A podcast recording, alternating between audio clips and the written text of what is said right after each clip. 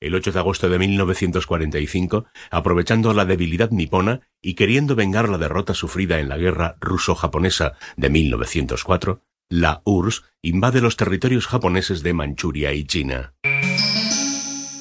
El horror máximo, Hiroshima y Nagasaki. Entonces, los bombardeos sobre Japón era cuestión cotidiana.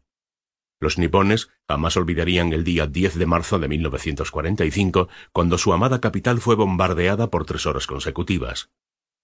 Tokio, un fuerte centro administrativo más no militar, ardió durante días.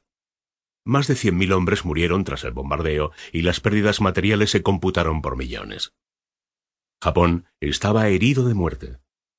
Además, como territorio insular que era, dependía fuertemente de la marina mercante. Para su abastecimiento y dada su casi total destrucción, no había forma de alimentar y atraer más recursos para los aproximadamente 90 millones de habitantes. El hambre hizo enormes estragos en la salud de los habitantes. La gente, recluida en los sótanos de sus casas, ingenuamente esperaba aún alguna reacción del Estado.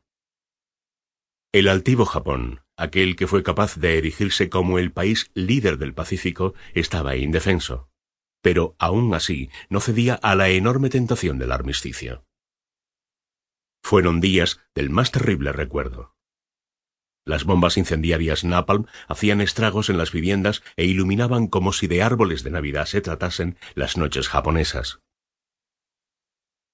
La milenaria capital era una hoguera gigantesca. La ciudad de Tokio, en el peor momento del bombardeo, alcanzó los 700 grados centígrados en algunas zonas.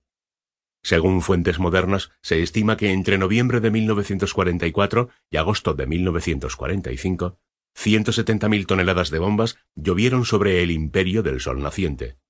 21 millones de personas quedaron sin hogar. Murieron más de un millón de víctimas y el 80% de la industria nacional quedó destruida. Japón estaba partido por la mitad. Agonizante, casi hecho pedazos, secretamente computaba las fuerzas disponibles para disponer la contraofensiva, pero hasta el último de sus ciudadanos lo sabía. El país ya no tenía salvación. Lo peor, sin embargo, vendría después. La victoria sobre Okinawa y el posterior bombardeo de Tokio produjo la antesala del hecho más indignante, cruel y despiadado que ningún país realizará jamás. Estados Unidos, presionado por las altas bajas y reacio a emplear solamente el bloqueo económico a un país paralizado por el hambre y la falta de combustible, puso en práctica el arma secreta del llamado Plan Manhattan, la bomba nuclear. Ningún momento de la historia de la humanidad, de los muchos e indignantes que poseen sus anales, se pueden comparar a este.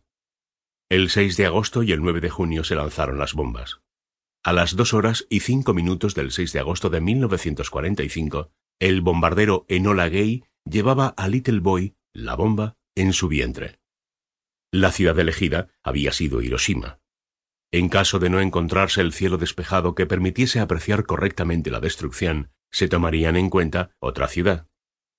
A las ocho y quince AM se lanzó la bomba desde 9.000 metros de altura y 47 segundos después se producía la primera explosión. Hiroshima y después Nagasaki fueron aniquiladas de la faz de la Tierra en apenas segundos. Murieron más de 140.000 personas. Horrorizado por la insanía y alevosía sobre un enemigo ya vencido, Rusia, a pedido de Japón, medió para un armisticio.